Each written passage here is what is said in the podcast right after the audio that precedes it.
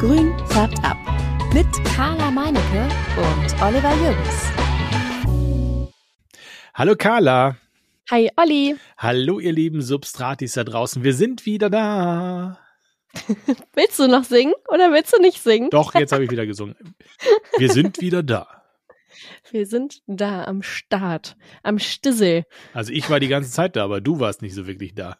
Ja, das ist richtig. Ich bin wieder da. Ich huste nur noch ein wenig, aber sonst ist alles tippitoppi. Ich fühle mich wohl. Genau. Zum Podcast aufnehmen. Genau. Letztes Mal ausgefallen. Es tut uns sehr leid, aber es ging nicht anders. Carla war nicht zu gebrauchen. Das konnte man ja wirklich keinem, das konnte man wirklich niemandem zumuten. Und ähm, also rein, rein akustisch war es nicht zumutbar und äh, für dich, Carla, war es auch einfach äh, zu anstrengend. Ging halt einfach nicht. Du hättest es schneiden müssen. Ja, da kommen wir gleich noch zu. Ähm, zu diesem Thema. Aber äh, Dennis, jetzt, jetzt sind wir wieder, aber jetzt sind wir frisch ähm, und wieder da, haben unsere, unsere Füße erholt nach der internationalen Pflanzenmesse, ne? 10.000 Schritte in Essen, ihr wisst schon. Haben wir uns jetzt wieder akklimatisiert und können wieder aus dem Büro heraus äh, miteinander sprechen.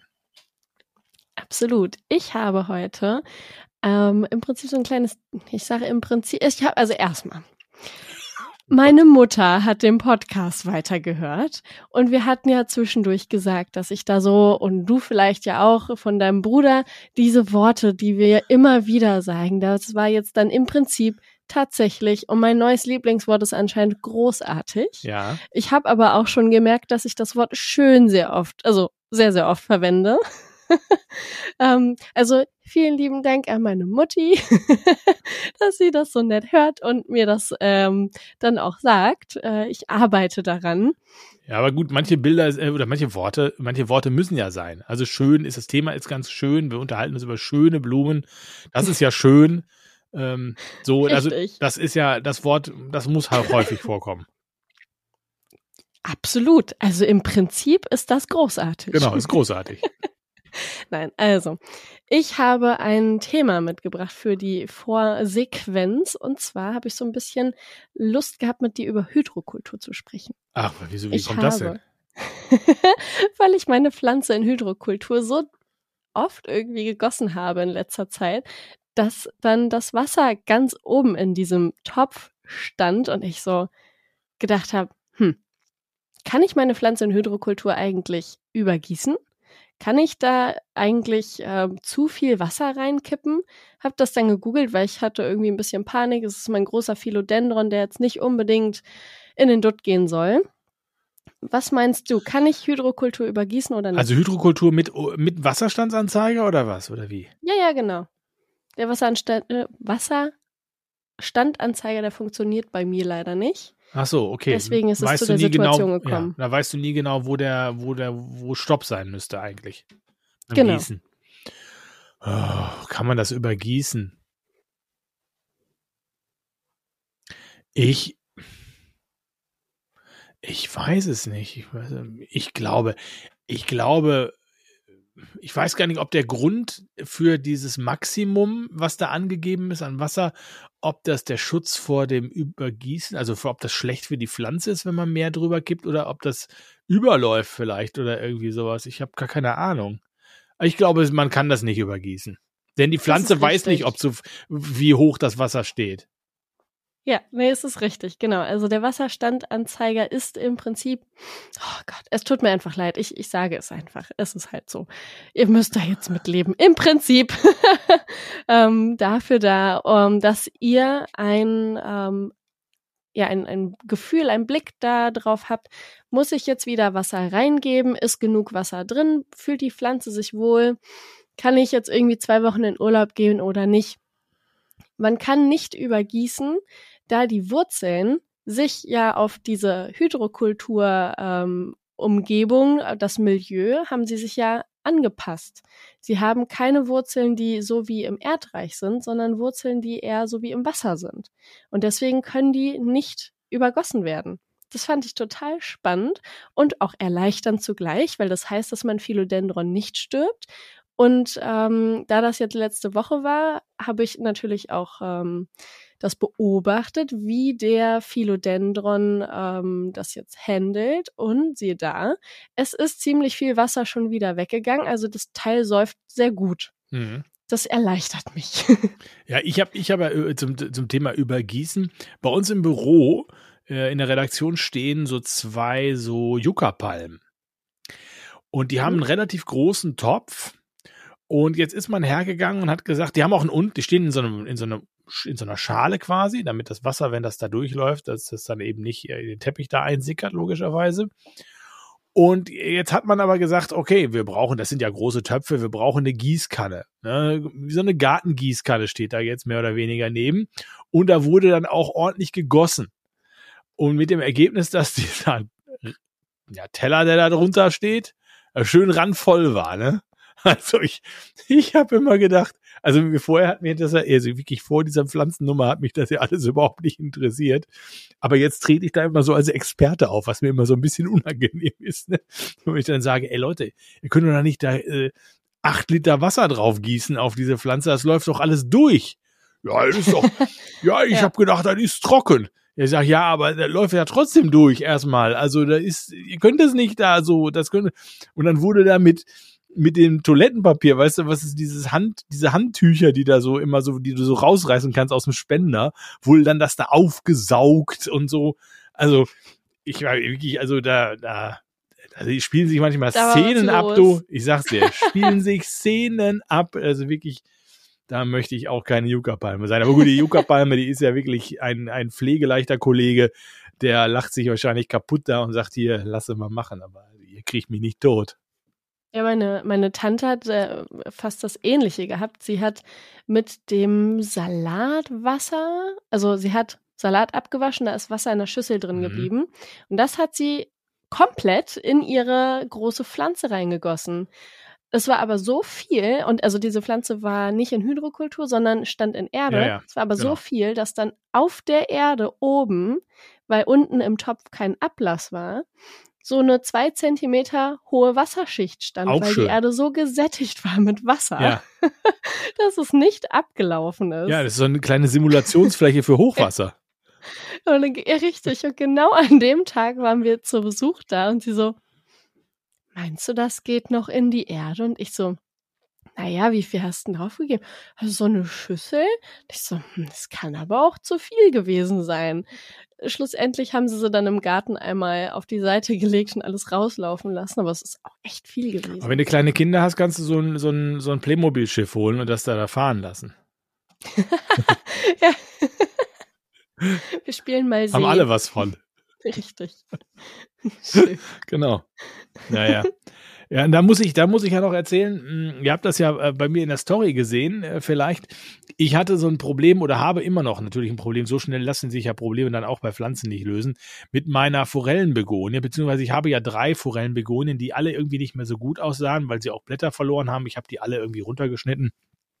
Und eine äh, verliert halt, oder hat sofort immer Blätter verloren. Die kamen raus und hatten manchmal so, hatten auch so ein bisschen so, so kleine orange Punkte und fielen dann auch wirklich, die waren frisch geboren und äh, fielen dann auch sehr zügig ab. Und auf den Stielen setzte sich so ein weißer, ja, so ein weißer Schleier ab, so wie so ein, ja, es sah halt aus wie so, Mehltau. Mehltau, war wohl auch Mehltau. Ne? Ich habe ja Ah. das ja, ich habe das, ich habe die Community ja gefragt, Carla sofort auch gleich hier, hier ich weiß was. Mehltau, Mehltau. Ja. Ja, wenn ich Hier, was weiß, muss ich auch hier. geschnipst hat sie. Genau, genau. So, Mehltau. Und äh, ja, da habe ich dann auch, äh, bin ich auch gleich aktiv geworden, habe mir so ein Mittel geholt. Gar nicht so einfach, wenn man dann, habe ich gemerkt, in so einen Laden reingeht. Ich bin schon im Gartencenter, im gut sortierten Gartencenter gewesen und ähm, ich hatte ja ein Foto von diesem von diesem Stiel mit, aber da der Mitarbeiter sagte, ah, nächstes Mal besser noch mal ein Blatt mitbringen, weil so richtig klar ist es nicht. Ist es echter Mehltau? Ist es falscher Mehltau? Oder ist es, äh, was hat er gesagt? Grauschimmel. Könnte es auch Mhm. sein.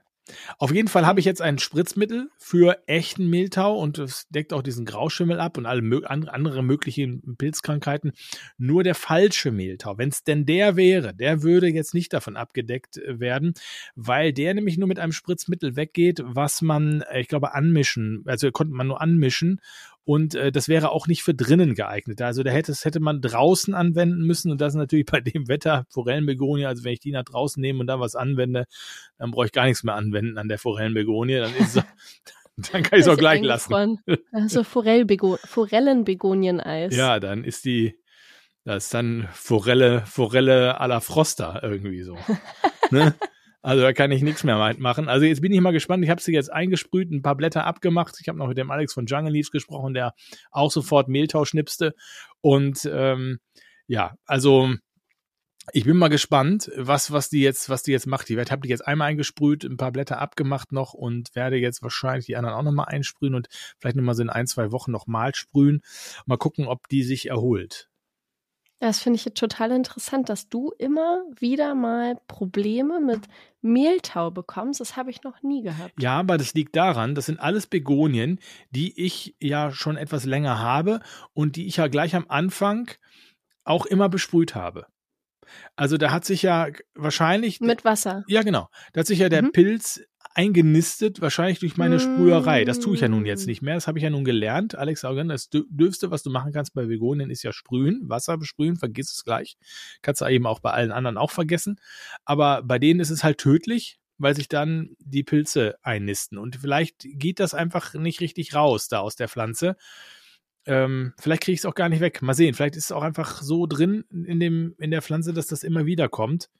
Ich werde das einfach mal beobachten jetzt, ob ich die, ob ich die retten kann, diese, diese Forellenbegonien, oder ob das mal irgendwann einfach eine neue sein muss.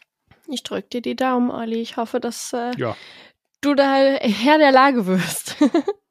ja, naja, ärgerlich. Ich, ich, bin gespannt. Hm. Naja, gehört alles zu den, zu den Erfahrungen, die man so macht ähm, und aus denen man lernt. Ja, ne? ja, total.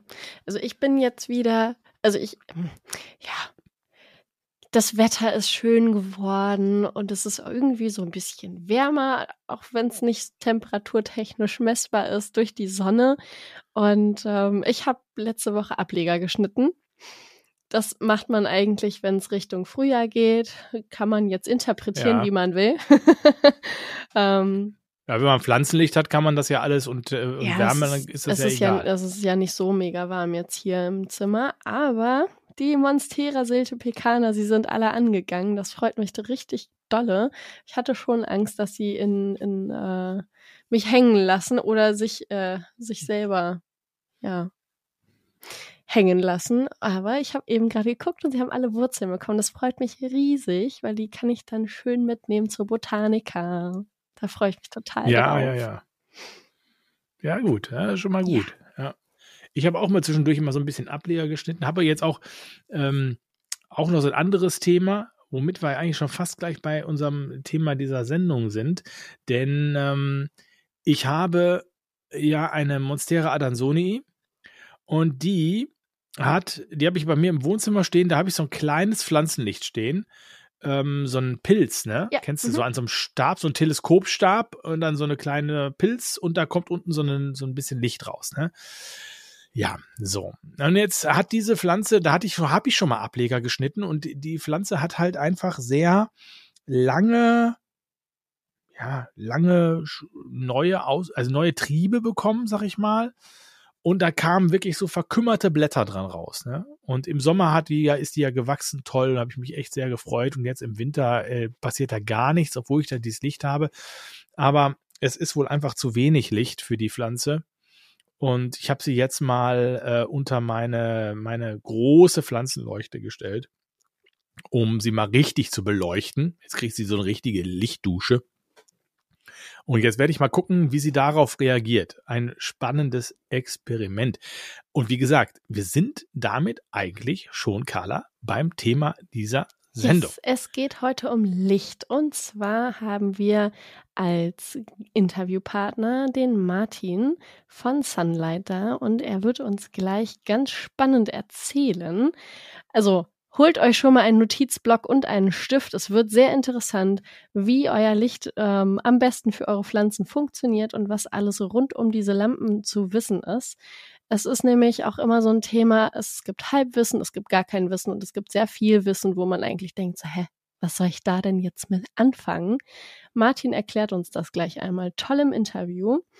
Ich werde leider nicht so viel sprechen im Interview, Oliver dafür umso mehr, da meine Stimme zu dem Zeitpunkt noch nicht oder ja, nicht existent war. Ich habe es versucht, aber ihr werdet es gleich hören. Ich bin halb da. Und ähm, ja, genau, dann würde ich jetzt einfach mal direkt rüberleiten zu Martin. Ja, wobei ich muss dann noch kurz sagen, äh, du hast es ja gerade schon gesagt, du bist wenig da. Ich habe, nachdem wir das Interview geführt haben, was ihr gleich hört, Carla natürlich äh, auch bearbeitet. Das heißt, ihr werdet sie zwischendurch mal hören. Ich habe aber alle Husterchen rausgeschnitten, Danke. Ja, also äh, Oder nicht, danke, dass ihr denkt, äh, das Danke vom Publikum. ja, nicht, dass ihr denkt, ah, eigentlich, eigentlich geht's ihr doch ganz gut. Man hört sie ja gar nicht so richtig so. Ja, man hört sie deswegen nicht, weil ich die ganzen Huster, die sie gemacht hat, alle fünf Sekunden, die habe ich alle rausgeschnitten. oh Gott. Wieder hier, vielen Dank und lobet und preise den Schnittmeister Oliver. genau. So ist es. Ja, Leute, mehr gibt's eigentlich nicht zu sagen. Jetzt gibt's das Video, äh, gibt's das Video, hm? Jetzt gibt's das äh, Interview mit Martin von Sunlight ähm, und äh, ja, der klärt euch jetzt über alle Fragen in Sachen Licht aus, auf äh, die, die es so gibt. Ich sage erstmal Hallo Martin. Hallo. Martin, ihr seid in Schrunz, ne? In Österreich. Das ist Skigebiet. Das heißt, ihr äh, ist, äh, das ist Zufall, dass du jetzt da sitzt. Normalerweise bist du auf Skiern unterwegs. Ja, natürlich. Die ganze Zeit nur auf Skiern. Äh, stimmt aber tatsächlich, ja. Also von hier, von meinem Büro zum Lift sind's zu Fuß drei Minuten, würde ich sagen. Ah, fantastisch. Ja, ja. Martin, sag mir mal, Sunlight, ein Unternehmen, das es schon ziemlich lange gibt, ne? Wie lange gibt's euch? Genau, jetzt gut zehn Jahre. Also im August 2012 habe ich es gegründet. Aber ihr habt Pflanzenlampen für diesen Zimmerpflanzenbereich noch gar nicht so lange. Jein, sagen wir mal so. Hat immer wieder gegeben, aber der Markt für Zimmerpflanzen hat sich meiner Meinung nach auch verändert. Und ehrlich gesagt hatten wir das, ja, da hast du schon recht, bis vor, bis 2017 gar nicht so am Schirm, dass Zimmerpflanzen, dass das so eine große Community ist, würde ich mal sagen. Oder? Ja. Also wir haben unsere Pflanzen leuchten prinzipiell für Gewächshäuser äh, und andere Indoor-Züchter, die deutlich mehr Lichtintensität wünschen, äh, ausgelegt, oder? Und sind dann 2017 mit der ersten Generation der Flex gekommen. Die hat sich ganz nett verkauft, aber eben, ich sag mal, an, an viele Leute, die halt im Keller diverse Zelte stehen haben und da diverse Kräuter züchten. Äh, und so Basilikum. Genau, so Basilikum und so weiter. Und, und ich glaube 2018 oder 2019 war es, waren wir denn mal äh, in einer Instagram-Gruppe, hat jemand gepostet, dass die Sunlight Flex toll ist und dann haben sich unsere Verkaufszahlen dramatisch erhöht und erst dann wurde uns bewusst, ups, da gibt's ja noch andere Leute, die auch Licht brauchen und jetzt gerade die zweite Generation der Flex wurde auch dahingehend schon mehr angepasst wie zum Beispiel die erste. Ich will mal einmal das äh, kurz eben ansprechen, was du so ein bisschen etwas äh, kryptisch jetzt benannt hast. Wenn man auf eurer Internetseite äh, ist, Mhm. dann sieht man dort Fotos von großen, äh, ich sag mal, Cannabisplantagen, Anbauräumen und da sehr große Lampen von euch. Ja. Ist das bislang eigentlich der Haupteinsatzort für eure Lampen? Ja, das kann man so sagen. Also Cannabis ist ein großer Teil der Firma Sunlight äh, von der Entstehung her. Es ist ein sehr spannender Markt. Es ist ein Markt, der jung ist, muss man mal so sagen, oder? Und natürlich von illegal bis hochlegal, riesengroße Gewächshäuser, alles dabei ist. Aber es ist auch genauso Tomate, Gurke, Paprika unser Markt. Also das teilt sich so ein bisschen. Nur Tomate, Gurke, Paprika sage ich fast nur professioneller Markt eigentlich, also Belieferung von Gewächshäusern oder auch mittlerweile schon Indoor-Anlagen, die solche Sachen produzieren.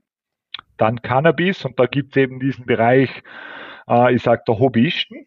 Und es gibt den Bereich des professionellen Anbaus und dann eben Zierpflanzen aller Art, wo es auch wieder einen professionellen Bereich gibt, also auch wieder Gewächshäuser, auch Zierpflanzen müssen ja irgendwo mal produziert werden und eben diesen Hobbymarkt. Jetzt gibt es ja eben diese Flexlampen mhm. und eben eure großen Lampen für den professionellen Bereich. Sind die denn im Prinzip baugleich? Ist da das mhm. gleiche drin? Mm, teils, teils. Äh, die LED-Chips, also die, die Flex besteht aus zwei verschiedenfarbenen Weißtönen, also zwei unterschiedliche LED-Typen sozusagen. Die sind die baugleichen wie in unserer Evo-Serie. In der Evo-Serie ist allerdings wird noch zusätzliches rotes Licht hinzugefügt mit sogenannten High-Power-LEDs und die sind in der Flex nicht vertreten. Äh, das hat aber ganz gewisse Gründe. Also ich sage mal, die große Leuchte, die ist ausgelegt, um zu powern oder große Flächen zu beleuchten. Und diese Rotpeaks im Spektrum, die unsere große Leuchte hat, die können anderen Pflanzen, ich sag mal, schaden. Das Spektrum der Evo-Serie ist ausgemacht, um zu ballern, sage ich mal, um, um Photosynthese ans Maximum zu treiben. Das ist aber in eurem Fall im Zierpflanzenbereich gar nicht immer gewünscht. Oder? Also ihr erntet ja sozusagen keine Frucht und somit bekommt ihr ein anderes Spektrum. Also ihr bekommt das Spektrum für grüne Blätter sozusagen. Und die okay. Evo ist mehr ausgelegt, um Früchte zu produzieren ohne es zu kompliziert zu machen, wo unterscheidet sich denn das Spektrum der beiden? Also wo liegt das eine und wo liegt das andere? Mm, also wenn genau. wir sprechen ja immer so von Vollspektrumlampen. Mhm, mhm, ähm, mhm. ist, das, ist das eigentlich ein Begriff, mit dem man gar nicht so viel was anfangen kann?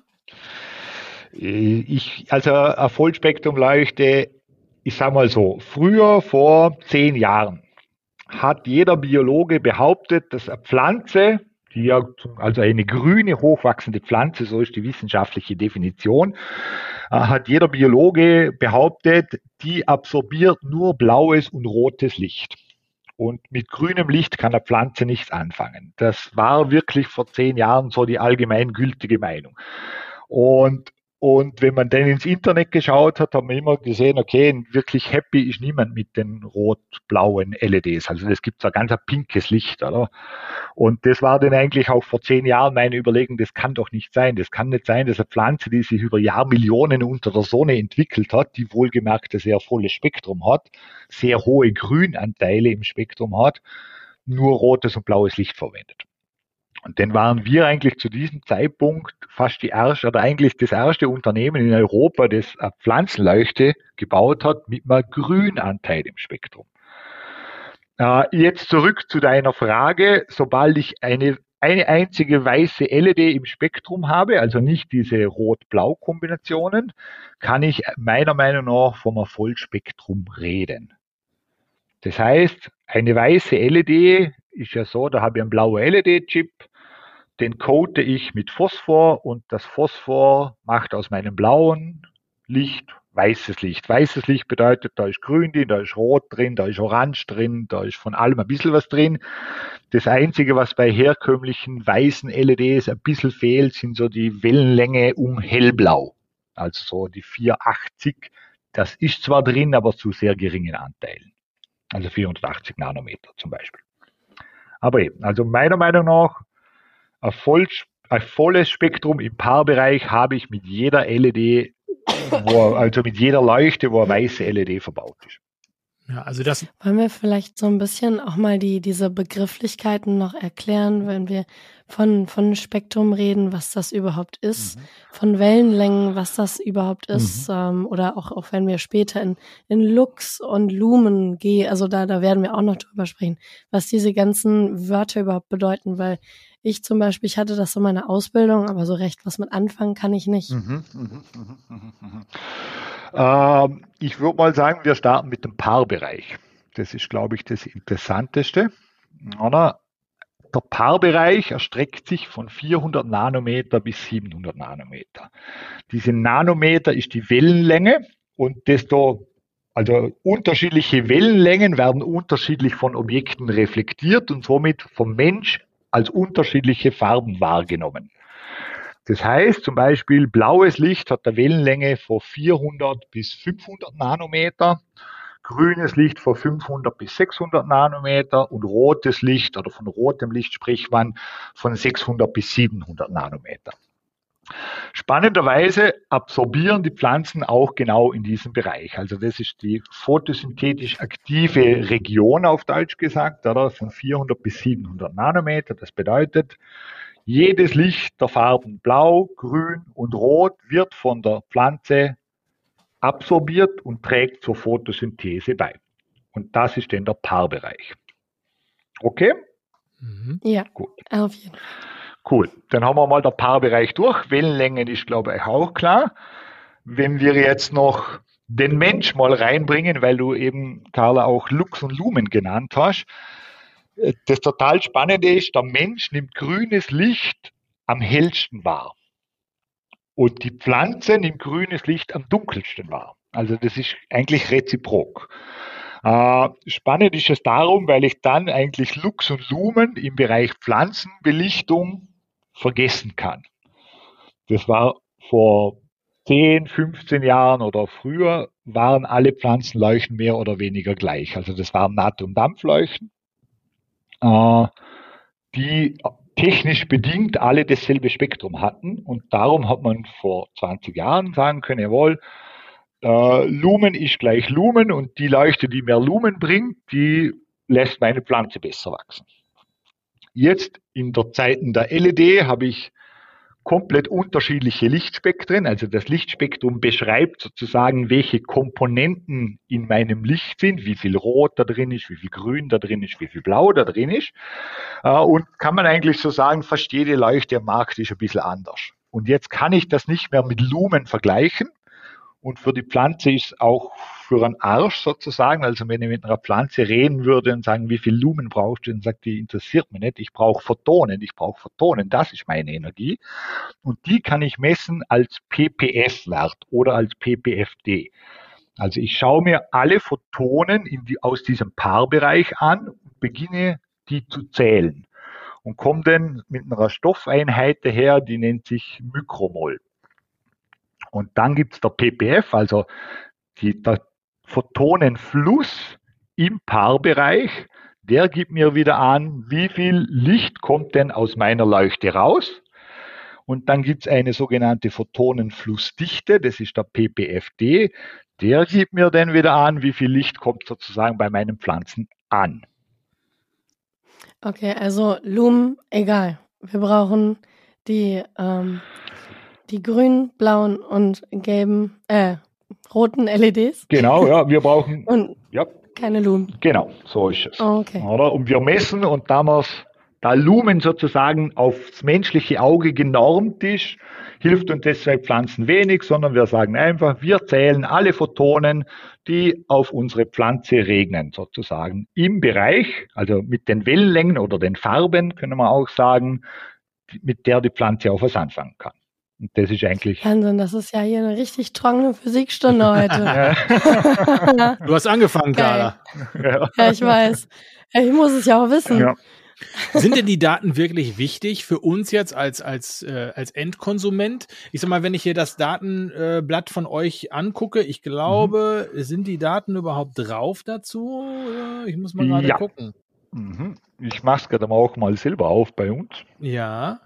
Äh, wenn du jetzt reingehst, zum Beispiel zur Flex. Ach, PP, genau, PPF ist da, ja. Genau. Und der sagt mir jetzt im Prinzip, wie viel Licht kommt aus meiner Leuchte raus. Der sagt ja. noch nicht aus, wie viel Licht kommt bei meiner Pflanze an. Ja. Und das ist dann natürlich nochmal das andere, oder? Und, und spannend als für euch der Zusammenhang, oder? Zwischen Fluss und Flussdichte, zwischen PPF und PPFD ist, Stellt euch mal einfach vor, wir haben eine Leuchte, eine Pflanzenleuchte. Da kommen 100 Mikromol pro Sekunde an Photonen raus, sozusagen.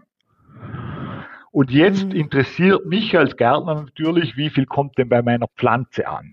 Mhm. Also ist für mich der PPFD entscheidend und der PPFD ist per Definition der PPF dividiert durch die Fläche. Also wenn ich meine 100 Mikromol Leuchte über einer Fläche hänge, so dass sie exakt einen Quadratmeter ausleuchtet, dann rede ich von 100 Mikromol pro Quadratmeter pro Sekunde. Und genau das bestimmt so eine Art die, der, den Wuchs meiner Pflanze. Ja, okay. Okay. Wenn ich jetzt, wenn man, danach schließen wir die Physikstunde, glaube ich, ab. wenn ich jetzt äh, zum Beispiel die Fläche vergrößere, die ich belichte mit derselben Leuchte, dann verringert sich natürlich auch die Intensität, die die Pflanze sieht. Also ich nehme dieselbe Leuchte mit 100 Mikromol und beleuchte aber jetzt zwei Quadratmeter, dann habe ich nicht mehr 100 Mikromol pro Quadratmeter pro Sekunde, sondern nur noch 50 Mikromol pro Quadratmeter pro Sekunde und die Pflanzen wachsen dementsprechend langsamer. Gut, wenn ich jetzt aber meine, ich habe ich habe auch eine Lampe von euch, ne? Ich habe mhm. die 25 äh, und habe die da so auf so einer ich sag mal, 1,50 Meter, 1,60 Meter oder so, so einer, so einer Bank. Da stehen die ganzen mhm. Pflanzen drauf und da drüber hängt einfach meine, meine Lampe. Und ich mhm. frage mich, ja, muss ich da jetzt eine Wissenschaft draus machen oder reicht das, wenn ich die da irgendwie bei 30, 40 Zentimeter über die, über die Pflanzen hänge? Oder muss ich jetzt hier gucken, ist der Abstand da wirklich, kommt es da auf 10 Zentimeter an oder ist das, ist es einfach, wenn ich die, wenn ich, sagen wir mal, eine Lampe habe, die ist, glaube ich, 1,30 Meter lang, ne, eure 25er, dann, ja. dann hängt die da halt so drüber, sag ich mal. Ja, äh, so. die hängt da so drüber und es wächst natürlich auch irgendwie ein bisschen, oder? Ja. Äh, am genau. Ende des Tages, wie so überall, jawohl, man kann eine Wissenschaft draus machen, aber man kann das natürlich hart optimieren, sage ich. Aber am Ende des Tages ist Wissenschaft bedeutet, ich weiß im Vornhinein, was passiert. Du hängst es drüber, in dem Abstand, dann würdest du wissen, du hast so und so viel Photonenflussdichte und dann weißt du vielleicht aus Büchern, das ist der Wert, der meine Pflanze braucht. Die andere Herangehensweise, und die ist definitiv genauso gut, ist jawohl, ich hänge drüber und schau mal, was passiert. Ja. Oder? Und das ist das, was in der Praxis natürlich sehr oft gemacht wird. Und da sind wir wieder genau beim Lichtspektrum. Mit dem Spektrum, der, mit dem Lichtspektrum der Flex kannst du das machen. Du kannst die drüber hängen und auch wenn es der Pflanze zu viel ist, schadest du ihr eigentlich nicht. Für dich ist nur wichtig zu versuchen, die ganze Pflanze zu belichten. Also nicht zu nah rangehen, weil sonst stattet sich die Pflanze selber ab, sondern so ein Einsatzabstand, wie du beschrieben hast, von 20 bis 30 Zentimeter ist recht gut.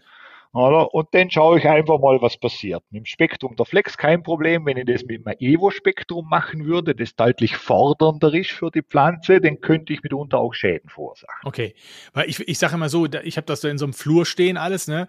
Und ich habe natürlich nicht nur die Lampen beleuchtet, sondern der ganze Flur ist beleuchtet. Mhm. Also ich habe eine mhm. Streuung in dem ganzen Raum, ne? Ja. Also äh, ich denke mal so, ja, das muss doch irgendwie hinhauen. Aber ich sehe auch Menschen, die da jetzt anfangen und äh, Berechnungen anstellen. Mhm. Und dann denke ich immer so, ja, jetzt hast du da aber doch auch unterschiedliche Pflanzen stehen. Dann haben die unterschiedliche Höhen. Ähm, mhm. äh, da da, da wird es doch dann ein bisschen albern, oder? Ja, definitiv, da hast du recht. Aber trotzdem, ich meine, wen es interessiert, es ist ja auch, also ich, wir haben sehr viele Kunden und ich bin immer wieder verblüfft, wie viel Hobbygärtner extrem technisches Interesse auch haben. Ja.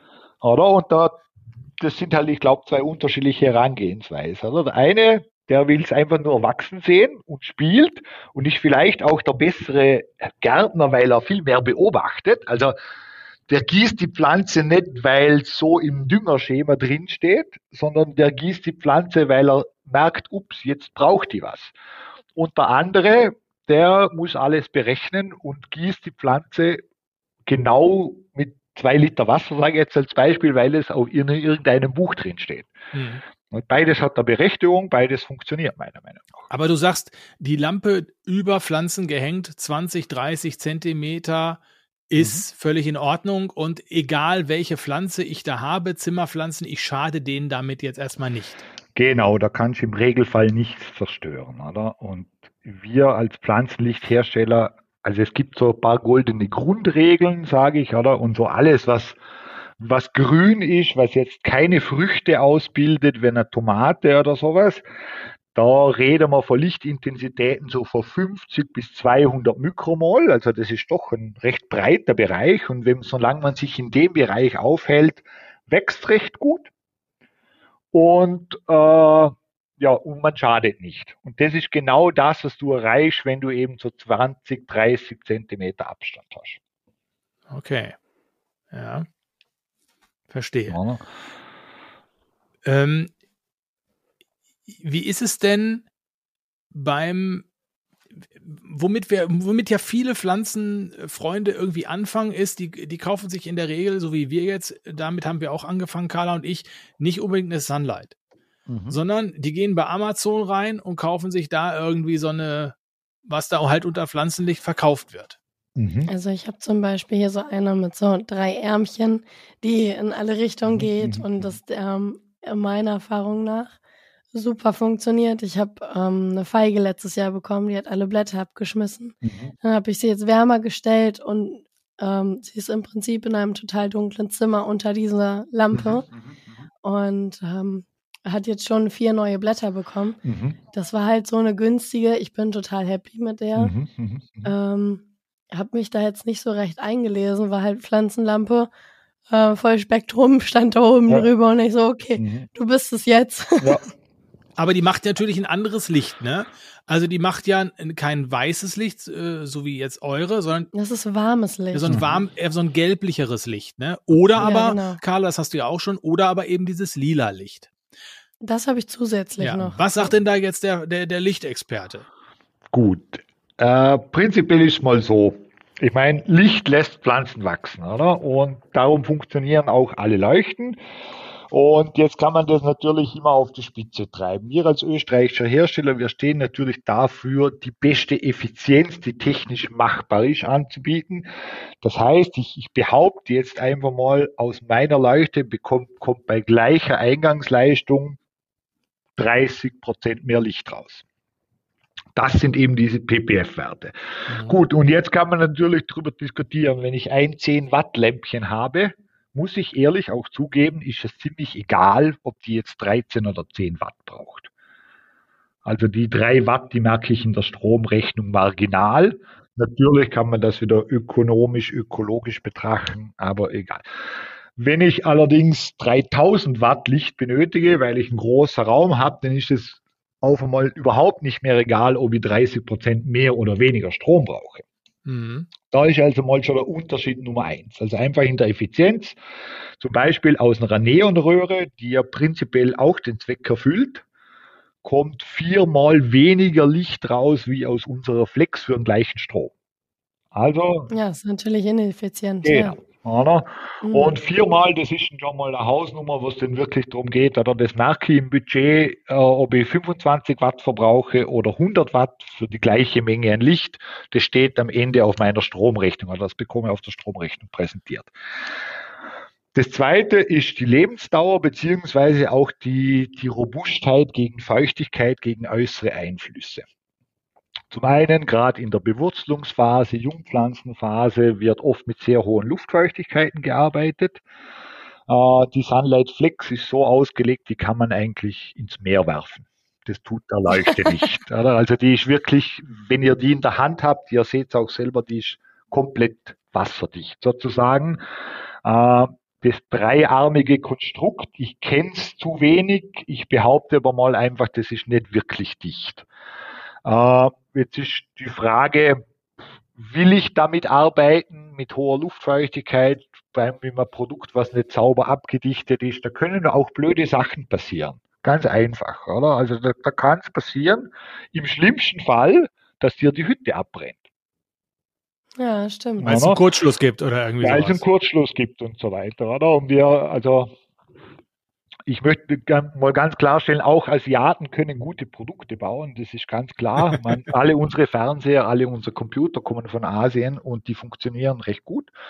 Äh, es ist immer auch der, der den Auftrag natürlich in Asien vergibt, oder? Und irgendwo muss natürlich auch ein Unterschied sein, oder? Also preislich sind wir natürlich äh, kostspieliger wie ein Asienprodukt, aber dafür ist es brauchbar, dafür geht es nicht kaputt, wenn es mal ins Wasser fällt, dafür geht es nicht kaputt, wenn ich mal drüber gieße oder mit dem Luftbefeuchter drauf spritze. Und dafür ist es in zwei Jahren noch genauso gut wie am ersten Tag, wo halt ein anderes Produkt entweder schon sehr viel an Lichtleistung verloren hat, dass da einfach über die Zeit das weniger wird oder dass gar nichts mehr rauskommt. Mir, mir ist, mir ist ähm, in dem Zusammenhang, weil du hast ja einmal das Thema Energieeffizienz jetzt gerade angesprochen, mhm. in dem Zusammenhang noch zwei andere Dinge sind mir noch gesagt worden. Zum einen, in diesen günstigen Amazon-Lampen würden alte Chips verbaut. Mhm. Chips, die eben, das hast du ja letztlich ja gerade auch schon gesagt, äh, nicht energieeffizient sind und die angeblich ähm, auch eine höhere Wärme, eine Abstrahlwärme erzeugen, die dann auch wieder die Lampe nicht effizient macht. genau, so also fast, oder? Also die, die höhere Abstrahlwärme ist das Resultat aus einer ineffizienten Leuchte, oder? Also ich schicke da Strom rein und alles, was nicht Licht wird, wird Wärme. Und desto weniger Licht rauskommt, desto ineffizienter, also muss physikalisch betrachtet mehr Wärme entstehen. Ah. Und, und zum Thema alte LEDs, also ja, das kann man natürlich auch so sagen, dass es einfach ältere Generationen von LEDs sind. Und zudem muss einem bewusst sein, also wir als Hersteller können LEDs einkaufen, die schauen genau gleich aus. Also ich erkenne als Profi gar keinen Unterschied, einfach nur vom Ansehen, wo aber ein Preisfaktor vor, ich würde mal sagen, 10 dazwischen ist. Also die eine ist zehnmal so teuer, schaut genau gleich aus wie die zehnmal so billigere, aber da gibt es natürlich unterschiedliche Effizienzklassen. Aber bei ah, der einen brauche ich den halt vielleicht doppelt so viel Strom für das gleiche Licht oder nicht. Ja. Oder? Und dann ist das große Thema eben Lebensdauer. Also wir haben zum einen eine sehr gut geschützte LED, weil das alles dicht ist. Uh, und zum Zweiten ist die LED an sich auch sehr robust. Also da müsste man den aber uh, tief in die Technik rein und ich glaube, das schenken wir uns. Ja, ja, okay. Ja. Aber also nur noch, um es nochmal zu sagen, also Effizienz, Haltbarkeit, das sind die großen Unterschiede. Und was ich auch spannend finde, ist, wenn wir eine Leuchte entwickeln, äh, ist für uns das Thema Abstrahlcharakteristik immer ein großes Thema. Also wir überlegen uns, wie wird die Leuchte denn eingesetzt, wie breit muss die abstrahlen. Und das macht halt der eine oder andere Hersteller einfach gar nicht, oder? Der sagt, okay, das, der überlegt das gar nicht, oder? Und wenn ich sage 20, 30 Zentimeter eben, oder wie du sagst, du hängst die Flex genau richtig auf, und genau für das ist sie, ist sie auch ausgelegt. Und diese Optik, was da drüber ist, also diese Linse, die schützt ja meine LED zum einen. Sie macht das Ding reinigbar, weil irgendwann hast du ja Wasserflecken und alles, die müssen mal wieder weggereinigt werden. Und sie lenkt vor allem aber auch das Licht, dass das eben nicht komplett den Raum beleuchtet, sondern im Idealfall wirklich nur deine Pflanzen und du somit auch am wenigsten Licht verschwendest. Ja. Gut, das reflektiert ja. natürlich ne, im Raum. Natürlich. Jetzt habt ihr ja im Herbst diese, diese Sunlight Flex 2 Baureihe gemacht. Genau, ja. Wo ist denn der Unterschied zur ersten Baureihe? Wo habt ihr denn da geschraubt? Warum war eine zweite Baureihe nötig? Ja, ah, boah, das hat sehr, sehr viele Gründe. Gut. Erstens einmal, die LED-Technik hat sich weiterentwickelt. Es wäre einfach fahrlässig als, als technologischer Marktführer zu sagen, okay, ich nehme eine Technik aus 2017 und verkaufe das im Jahr 2022. Äh, macht man einfach nicht, äh, ist nicht unser Style, also wir wollten das Ding einfach mal verbessern. Zweitens, die Flex ist zum einen eben für so Grünpflanzenaufzucht und so weiter gemacht, aber auch vor allem zum Bewurzeln von Pflanzen. Und da die alte Flex, die hatte recht viel Rot im Spektrum. Äh, das hat zwar gar nicht so schlecht bewurzelt, aber es war wieder sehr fordernd, photosynthese technisch. Und das hat beim Bewurzeln, denn wenn man nicht, also es, ich würde mal sagen, es war ein sehr aggressives Spektrum. Das heißt, das Pflanze, du hast sie bewurzelt und wenn du nicht gleich mit dem Dünger hinterher bist, dann hast du gleich wieder Mängel bekommen. Und das haben wir jetzt bei der zweiten Generation deutlich entschärft. Also da lässt sich deutlich besser bewurzeln, einfacher, auch für einen Nicht-Profi. Äh, und der zweite Punkt ist, die Abstrahlcharakteristik wurde geändert dahin, dass sie ausgelegt ist, um mehrere Flex nebeneinander einzusetzen.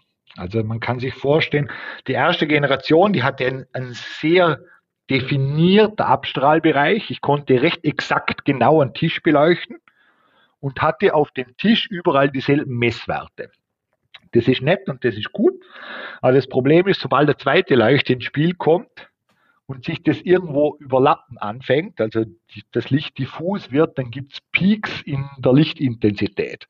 Und dann hast du wieder diese Bewurzelungssituation und jetzt bewurzelst du, ich sage mal, einen Tisch, da hast du 20 Pflanzen drauf äh, und die eine Pflanze sieht 200 Mikromol und die andere sieht 10.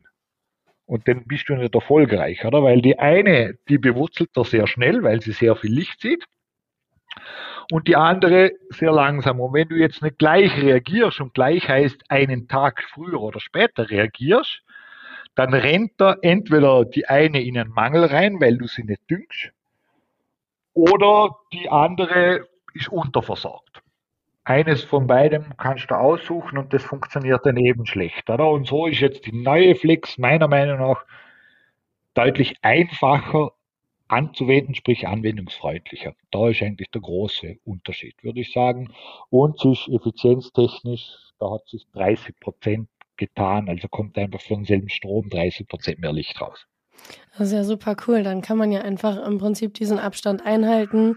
Die Pflanzen sind alle gleich auf derselben Wellenlänge im Prinzip, wenn man so nett mal die, die Metapher genau, nutzen kann. mhm, Und ja. Ähm, ja, das ist ja wirklich eine tolle Verbesserung, finde ich richtig cool. Ja, ja. Ähm, ich ich habe ja auch zum Beispiel überlegt, jetzt welche für den Laden zu holen. Und mhm. ähm, wie ist denn das so, wenn man so eine Sunlight, dann, wenn wir jetzt nochmal ein bisschen Richtung Wärme und, und Höhe und Abstand und so weiter der Lampe mhm. gehen, wenn man die unter ein Regal kleben möchte, braucht die einen mhm. Abstand nach oben oder ist das ähm, nicht notwendig? Kann die direkt irgendwo dran gebaut werden?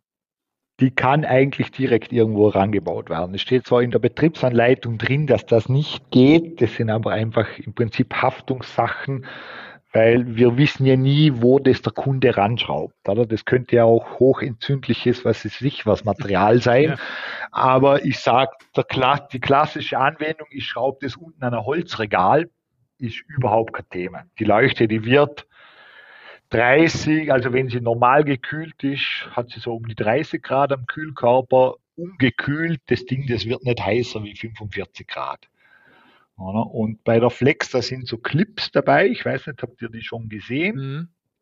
Uh, die Clips, die schraubst du ans Regal und dann klippst du die Leuchte ran und dann hast du von Haus aus ein paar Millimeter Abstand zwischen Regal und Leuchte. Ja. Und das reicht vollkommen aus, um das Ding zu kühlen. Da kann man also dann ohne Bedenken sagen, so, okay, die ist jetzt an meinem Holzregal dran, die genau. kann auch da im Sommer leuchten. Ja, genau. Ja, das ist doch cool. Also das, da schon mal keine Bedenken. Und weiters haben wir bei der Flex auch darauf geachtet, dass das Ding safe ist, also safe, äh, glaube safe extra low voltage. Also da kommt keine Spannung größer 60 Volt zur Leuchte. Das heißt, jetzt übertrieben gesagt, auch wenn dir die Katze ins Kabel beißt, stirbt sie nicht. Ja, das ist ja praktisch. Aber auch wenn mal irgendwas mit Wasser oder so schief läuft, oder passiert nichts. Das ist auch schon ein wichtiger Punkt, finde ich. Ja, also wenn ich, wenn ich meine Lampe angucke, da sind halt so ein paar Schrauben und also die, die ich von außen sehen kann und ich gehe davon aus, dass das da nicht abgedichtet ist. Ähm, mhm. Ja, aber so, so richtig heiß ist sie jetzt auch nicht geworden. Ich habe sie eben gerade auch mal angefasst. Ja. Nur ich, also ist natürlich schon schöner, schicker, euer Produkt. Ähm, mhm. ja, da muss man, glaube ich, auch ein bisschen abwägen, wo man so seine Präferenz hat. Natürlich, natürlich. Ja, aber es ist so, ich kann, wenn ich die jetzt mittig auf und über den Tisch äh, hänge und Pflanzen rechts, mhm. links mehr oder weniger gleicher Abstand habe, dann ist die gut äh, ausgerichtet. Ja, ja, prinzipiell ja, aber wir bieten das auch immer an für die Leute, die es denn vielleicht exakt wissen wollen, das alles durchzusimulieren. Das kostet auch nichts, also kann man einfach, bös gesagt, du könntest mal eine Skizze von deinem, von deiner Situation schicken äh, und dann sitzt sich einer unserer Experte ran und innerhalb von 24 Stunden sagt er dir, jawohl, im Idealfall hättest du den Abstand und dann wäre die Ausleuchtung so oder so. Ah, okay.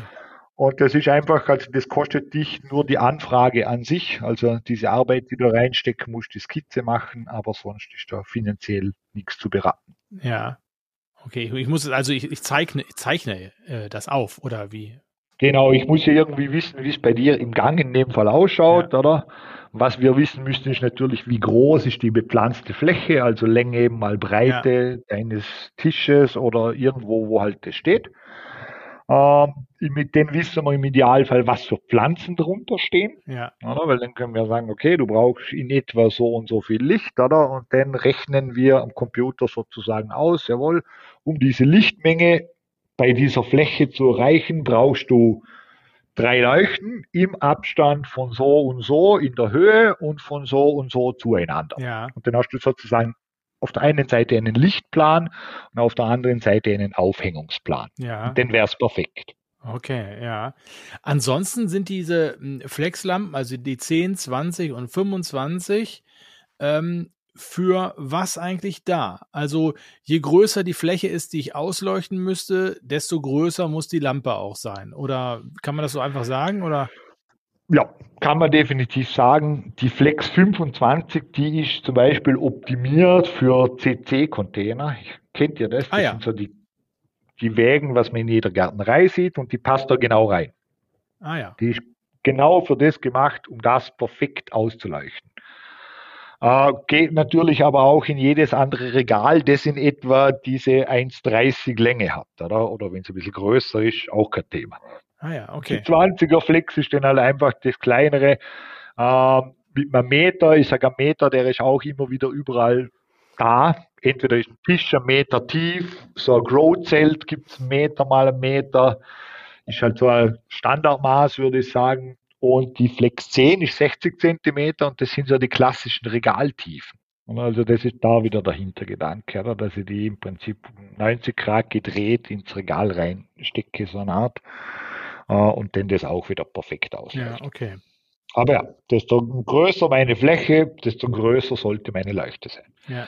Ich kann aber natürlich diese Lichtverteilung auch über die Höhe machen. Also ich könnte in der Theorie sagen, ich habe eine imaginär oder indefinizimale Lampe, also ein leuchtender Punkt, da kommt sehr, sehr viel Licht raus und dann muss ich den halt hoch genug über die Fläche hängen und auch dann mache ich, äh, kann ich mit einer kleinen Leuchte, mit viel Lichtoutput natürlich, äh, die Fläche, eine große Fläche beleuchten. Und kommt natürlich dann unten weniger an.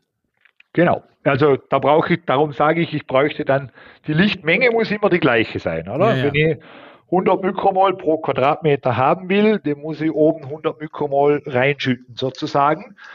Aber es sagt nicht aus, dass die Leuchte ein Quadratmeter groß sein muss. Okay. Mhm. Ja. Ich will nochmal die Fragen, wir hatten ähm, nochmal die Fragen in die Community reingestellt und die haben nochmal so ein paar Fragen gestellt, die ich jetzt mal einmal so kurz hier abarbeiten will. Da sind zum Teil auch Fragen dabei, die wir eigentlich schon beantwortet haben. Ich stelle sie trotzdem nochmal so kurz, das können wir ja dann kurz äh, halten. Äh, es hat uns jemand gefragt, muss man unbedingt rot, blau, violettes Licht haben oder reicht eine Vollspektrum-LED-Lampe? Ähm, das ist ja eine Frage, die haben wir ja im Prinzip beantwortet. Ne? Vollspektrum ist ja eigentlich das, ne? wenn du alle, alle, genau, ja. alle Lichtfarben hast im Prinzip. Ne? So ist es, ja. So, mhm. ne? Dann ist die zweite Frage, ähm, ja, bei Dauerbetrieb gibt es da eine Brandgefahr. Die haben wir ja auch schon genau, ja. eigentlich beantwortet. Es kommt darauf an, wie die verbaut ist, ob da irgendwelche Öffnungen sind oder nicht. Genau, Ihr habt jetzt eure Lampen, die, die keine Brandgefahr haben. Natürlich gibt es immer ein Risiko, es ist ähm, Elektrizität und in der Nähe ist Wasser. Ja. Das ist halt einfach so. Genau.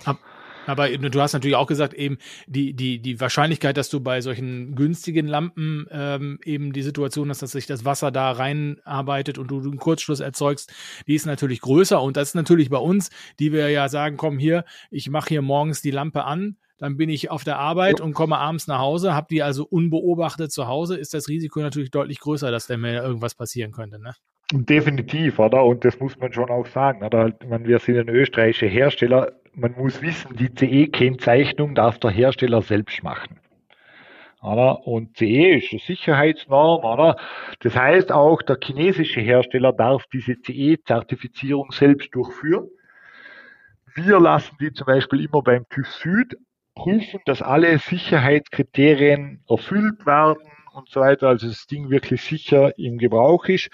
Und man sagt in der Elektronikwelt so ein bisschen, in China steht das CE für Chinese Export und nicht für viel mehr.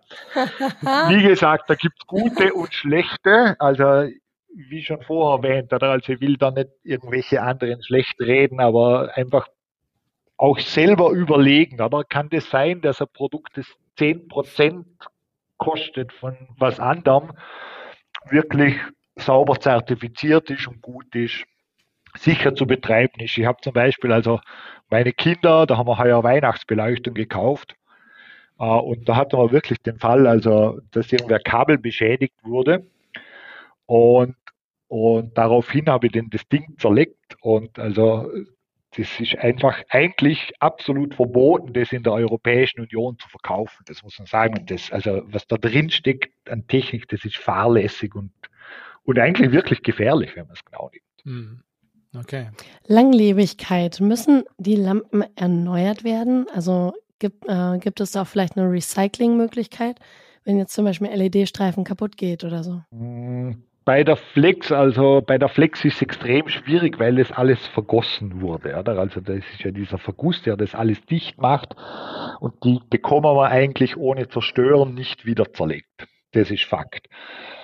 Äh, die Langlebigkeit ist aber dahingehend, also das Ding leuchtet circa 100.000 Stunden lang und nach 100.000 Stunden ist es nicht aus, sondern in 100.000 Stunden haben wir 10% des Initial-Outputs verloren. Also ich verliere, wenn man das linear betrachtet, pro 10.000 Stunden 1% Licht. Äh, 100.000 Stunden, ja, das sind 20 Jahre, kann ich sagen, wo das Ding im Einsatz betreiben kannst. Und ja, dann musst du es entsorgen. Okay. Gehen denn LEDs äh, kaputt dann auch so? Also kann, kann, es sein, dass einzelne LEDs kaputt gehen und die anderen weiterbrennen? Oder was, was habt ihr da für Erfahrung? Ja, das kann natürlich sein. Oder? Und dann würde bei uns natürlich auch die Garantie und alles greifen. Äh, eine LED im Generellen, sie degradiert, also kaputt gehen äh, es ist wie jedes Auto oder wie jede Elektronikkomponente auch. Oder? Es kann einfach in der Fertigung Schmutz drin gewesen sein und die LED geht frühzeitig kaputt. Oder? Dann sind es aber eigentlich klassische Garantiefälle und sonst sprechen wir einfach von der Degradation der LED und da gibt es halt auch wieder massive Unterschiede. Oder? Also es gibt LEDs am Markt, die sind nach 3000 Stunden durch und es gibt LEDs am Markt, die sind nach 100.000 Stunden durch. Könnt ihr das denn, ich meine, man kann ja 20 Jahre nicht simulieren, ne? Also das sind ja auch immer nur, äh, ja, ich sag mal, Schätzwerte, oder?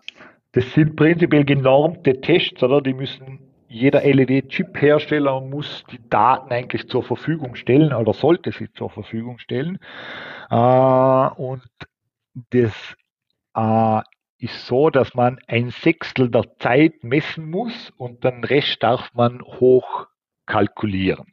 Ah, okay. Das heißt, es ist auch total spannend, oder? Wenn ich eine ganz neue LED-Chip am Markt habe, der hat auf dem Datenblatt immer eine schlechte Lebensdauer, weil er noch gar nicht die Zeit hatte, den so lange zu messen. Das ist wie mit neuen Aber, Lebensmitteln, ja. Ja, genau.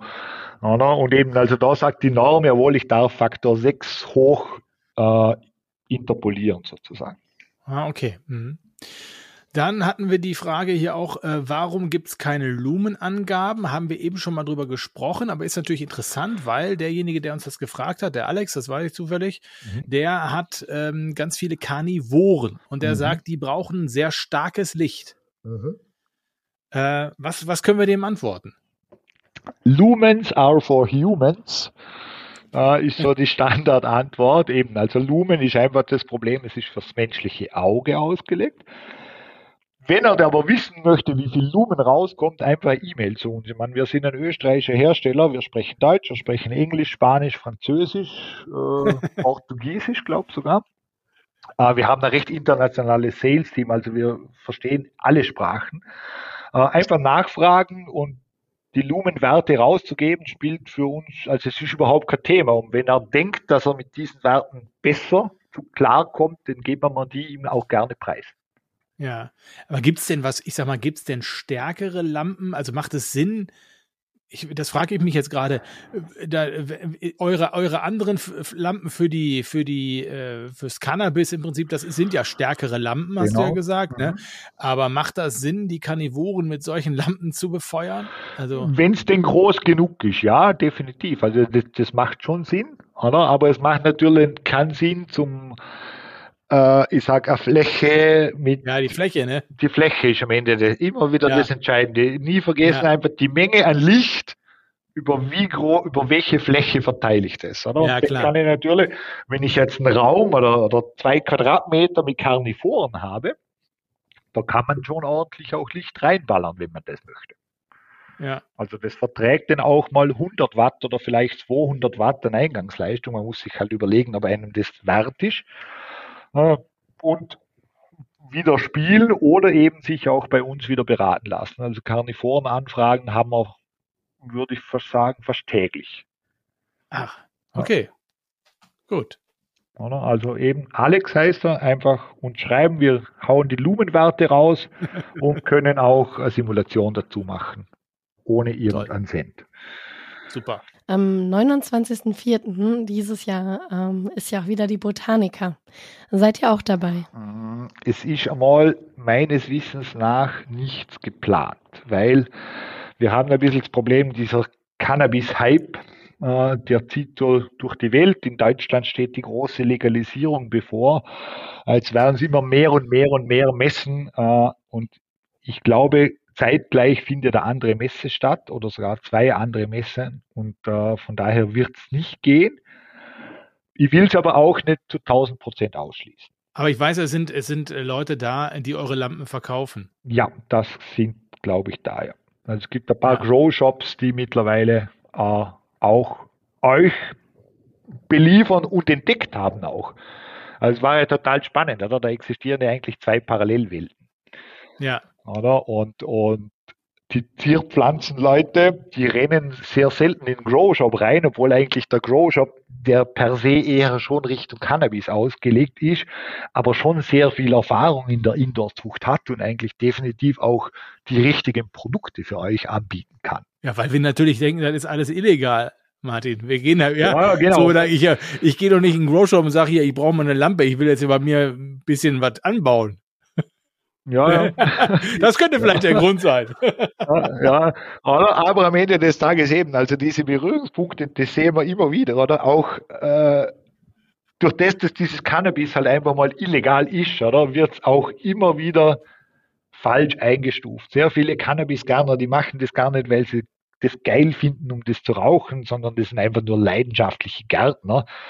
Und Cannabis ist eine Pflanze, wo extrem dynamisch ist. Also erstens da kann man Licht reinballern ohne Ende. Die reagiert extrem schnell auf Veränderungen. Äh, Cannabis zu growen macht Spaß, muss ja. ich definitiv sagen, oder? weil es eine reaktive Pflanze ist. Da passiert mehr wie bei eurem ja, Pflanzen. Ich, ich sehe schon, ich sehe schon, ich sehe schon, die Polizei läuft in irgendeine, in irgendeine Etagenwohnung rein, wo es ordentlich leuchtet und der Wasserverbrauch sehr hoch ist und dann machen die die Tür auf und dann steht da einer drin und sagt, du hör mal, ich bin einfach ein leidenschaftlicher Gärtner. Ja.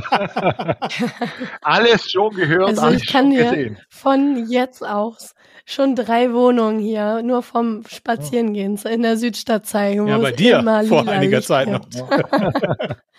ja, ja, richtig. Ja. Aber eben, also ich, das möchte ich einfach sagen, also gibt es wirklich zwei Welten, die sehr viel voreinander lernen ja. können und den Besuch im Grow Shop kann ich jeden von euch ans Herz legen weil da echt auch Leute drinstehen im Regelfall, die sich gut mit Pflanzen allgemein auskennen und mit dieser ganzen Technik. Ja.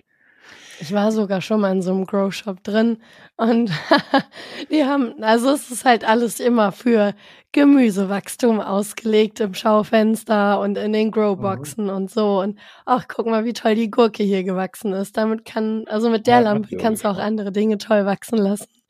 Ähm, es ja, ist halt immer klar, für was es eigentlich ist. Aber es ist so schön, dass es immer so verpackt wird in diesem legalen Mantel so ungefähr. Ja, so herrlich. Martin, wie sind denn, wie sind denn, kann man das sagen? Es ist immer schwierig, weil man ja nicht genau weiß, was, was, was Strom kostet oder so. Aber wenn wir über Betriebskosten sprechen von so einer Lampe, mhm. Mhm. Ähm, kann man das, gibt es da, gibt's da Modellrechnungen äh, so, was das, was das kostet? Ich kann es mir prinzipiell immer selber ausrechnen. Oder? Also äh, prinzipiell können wir für euch rechnen. Wir könnten jetzt ein Beispiel machen. Aber ich sage, halt, ich nehme die Leistung, dann schaue ich mal an, wie lange das, das Ding leuchtet pro Tag. Und dann weiß ich, wie viel Kilowattstunden ich verbrauche. Dann muss ich halt die Stromrechnung checken ja. oder meinen Stromtarif. Und dann kann ich mir ausrechnen. Also jetzt bös gesagt, wenn wir mal so die einfache Rechnung anstellen und sagen, okay, wir haben jetzt wie du ein Flex 25, hast du ja. gesagt, oder? Gut, diese Flex 25, oder, die leuchtet 12, Stunden. Stunden. am Tag, das sind 300 Watt, also, 300, also 0,3 Kilowattstunden. Jetzt weiß ich nicht, was deine Kilowattstunde kostet. Bei uns in Österreich, da wo wir sind, wir sind da im günstigen Stromparadies, wohlgemerkt, äh, kostet Aha. es Ja, da wären wir circa bei 10 Cent am Tag bei uns. Ah ja, okay. Was mich die Leuchte kostet. Ja. Ja. Natürlich eben wieder, wenn du jetzt sagst, okay, ihr habt da 10 von den Leuchten hängen, dann summiert sich das natürlich gleich. Ja, ja, hoch. klar, logisch. Ja. Wie ist denn, wie ist denn so der Absatz eigentlich? Also, du hast es ja mal gesagt, ihr habt das da so im vorletzten Jahr, glaube ich, ungefähr, oder im letzten Jahr, ne, überhaupt diesen, diesen Zimmerpflanzenbereich da entdeckt, weil auf einmal da die Pflanzen, äh, die, die Lampen gekauft wurden. Ähm, merkt ihr, dass sich immer mehr dafür interessieren für dieses Zimmerpflanzending und dass die, dass die eben auch beleuchten wollen? Ja, definitiv merkt man das. Also es ist einfach, ja, seit Corona muss ich sagen, das war extrem. Also da geht es dann aber nicht nur auch um Zimmerpflanzen, sondern auch um diese ganze im Frühjahr Gemüse selber vorproduzieren. Ja. Äh, Stichwort die Metersamen oder so, oder halt alte Sorten züchten, die es halt nicht im Baumarkt als Steckling zu kaufen gibt. Äh, das hat ganz stark zugenommen. Und auch die Zimmerpflanzen-Community, also das wisst ihr wahrscheinlich viel besser wie ich, aber gefühlt ist da sehr viel passiert die letzten Jahre. Ja. Ja, ja. Es ist natürlich, muss ich auch sagen, es hat sich in der Technik sehr viel verändert. Oder? Vor, vor zehn Jahren gab es ein Natriumdampfleuchtmittel. Das war fast die einzige Option. Das hat so, also Natriumdampf, das sind die alten Straßenleuchten, die man so ja. kennt, die so orange leuchten. Oder? Jetzt stell dir mal vor, du hättest so eine Leuchte, die kleinste Größe, da ist so 150 Watt die es so handelsüblich gibt. Äh, stell dir mal vor, du hättest die bei dir im Gang hängen. Das schaut einfach nur zum Kotzen aus. Äh, das macht keinen Spaß, damit zu arbeiten. Und ich glaube, darum hat sich da auch sehr viel bewegt, oder? Weil es jetzt mittlerweile eben Leuchten wie es Anleitflex gibt, oder? Die ein angenehmes Licht macht, die einfach zu bedienen ist. Da muss man nicht basteln, das steckt man an und das funktioniert. Ja, ja, ja. Das, das hat es früher einfach nicht gegeben. Ja. Das stimmt schon. Aber ich merke es einfach durch diese, durch diese Zimmerpflanzengeschichte, äh, kurz, also vor Corona ja schon, aber dann auch immer in der, in der Corona-Zeit, ist dieses Thema der, der, der, der, der, ja, ich sag mal, Raritätenpflanzen für zu Hause ja größer geworden. Und so ist es ja dann eben, früher hast du dir, hast du auch, oder haben viele auch Pflanzen gehabt, die haben dann halt im Winter, ich sag mal, ihre Winterruhe gehalten Mhm. Und du hast sie dann da irgendwie stehen gehabt, du hast du geguckt, entweder haben die das geschafft oder die haben das auch so nicht geschafft. Und da war es auch in Ordnung. Jetzt ist es natürlich so, bei unserer Zielgruppe hier und die wir ja selber letztlich sind, wo wir uns ja selber zu äh, zählen. Wir wollen natürlich das ganze Jahr über, dass die Pflanze wächst, dass sie neue mhm. Blätter bekommt. Und dadurch ist natürlich auch dieser Markt entstanden, ne? weil vorher ja eigentlich das, das, äh, das, das Beleuchten der Pflanzen war ja nicht nötig. Das haben wir jetzt wieder auf der internationalen Pflanzenmesse gemerkt, weil da mhm. ging es auch mal in einem Gespräch darum, dass man gesagt, ja, im, in, im, in der Winterzeit, da sollst du halt nicht düngen, da macht die Pflanze halt äh, Bubu, ja. Mhm. Äh, und äh, dann haben wir gesagt, ja, aber äh, wir haben ja eben Pflanzenlampen, wir düngen das ganze Jahr, ne? Mhm. Also da ist mhm. eine ganz andere Situation jetzt mittlerweile entstanden. Ne? Ja. Mhm. Definitiv, ja. Ja. Und was aber auch spannend ist, ist, wir hatten nämlich jetzt gerade am Nachmittag das Thema Schädlinge bei uns im internen Seminar. Also bei uns im Gebäude ist das ganz krass, da darf niemand eine Pflanze mitbringen, äh, weil man eben so viel Angst vor Schädlingen und alles hat. Oder wir betreiben da mit recht hohem Aufwand äh, ein Labor. Äh, und wenn da halt da ein Schädling reinkommen würde, wäre es scheiße. Oder? Darum sind keine Tiere erlaubt, darum werden alle Pflanzen im ganzen Gebäude nur von null weg im Gebäude gestartet und nach einem Jahr auch wieder erneuert, weil in der Erde doch immer wieder was drin ist. Äh, und das, das Spannende ist ja, okay, jetzt beleuchtest du die Pflanze vielleicht nicht, dann wird sie schwächer. Wenn sie schwächer ist, ist sie deutlich anfälliger für irgendwelche Schädlinge oder Pilzkrankheiten. Das muss man auch, oder? Wenn man jetzt so ein geliebtes Schätzchen hat, das schon ein paar Jahre am Buckel hat, oder? Äh, ist es einfach ein bisschen eine Risikominimierung, dass ich der, dass ich schaue, dass es der gut geht. Hm. Ja. Also nicht nur, weil sie stirbt, weil sie zu wenig Licht hat, sondern einfach, weil sie viel empfindlicher äh, gegen Schädlingsangriffe wird, wenn sie nicht vital ist. Ja, ja, ja, genau. Gut, ja, ich denke, wir haben alle wichtigen Dinge, glaube ich, jetzt zum Thema, äh, zum Thema Pflanzenlicht äh, besprochen. Ich denke, dass die, die Zuhörerschaft jetzt ein bisschen schlauer ist und auch so mal aus erster Hand von jemandem, der sich auskennt, da jetzt auch mal was äh, zugehört hat. Der Martin hat damit die, die, die schlimme Zeit für uns ist ja noch nicht zu Ende. die. Tage sind immer noch sehr, sehr kurz. Ähm, und äh, ja, Hoffnung ist dann erst im März wahrscheinlich für uns alle, wo wir so ein bisschen durchatmen können. Deswegen hat der Martin eine Sunlight Flex 20 mit Netzteil äh, uns zur Verfügung gestellt, die wir ähm, auch verlosen können. Das Gewinnspiel dazu werdet ihr dann auch bei uns auf äh, Instagram sehen. Wahrscheinlich jetzt auch auf Facebook, weil da sind wir jetzt auch. Das haben wir jetzt so ein bisschen durchgeschaltet. Dann werdet ihr das wahrscheinlich auch, äh, Carla, das geht dann automatisch, glaube ich, ne? Dass wir es dann auch bei Facebook durchleiten. Also alle, die Facebook Facebook haben und gar kein Instagram, die können das dann da auch sehen. Und ja, wenn ihr irgendwelche Fragen habt, noch zum Thema oder wenn ihr uns grundsätzlich äh, mal äh, was schreiben wollt und eure Probleme schildern wollt, dann könnt ihr das natürlich bei Instagram tun. Ihr könnt das aber auch äh, ganz einfach machen, uns eine E-Mail schicken. Die haben wir in den Show Notes. Da braucht ihr einfach nur draufklicken und dann geht schon euer E-Mail-Programm auf und dann schickt ihr uns eine Mail und da freuen wir uns natürlich ganz dolle drüber, auch wenn ihr euch vielleicht mal ähm, ja, Lob und Kritik ablassen wollt oder aber auch irgendwie eine Idee habt, was ihr gerne nochmal im Podcast behandelt haben wollt. Martin, ich sage vielen, vielen herzlichen Dank, dass du, dass du dabei warst, dass du deine Zeit geopfert hast und uns er erklärt hast, wie das alles funktioniert mit diesen Lampen. Ähm, das war ganz wunderbar. Ja, danke ebenfalls. Hat auch Spaß gemacht. Vielen lieben Dank für die tolle genau. Physikstunde. Bitte schön, gern geschehen. Und dann wünschen wir euch noch äh, einen guten Tag, einen äh, schönen Resttag, wie auch immer äh, und wann ihr auch immer diesen Podcast hört. Macht es gut, bis zum nächsten Mal und ihr wisst ja, Finger ins Substrat und äh, ja, ciao. Ciao. Ciao. Grün färbt ab.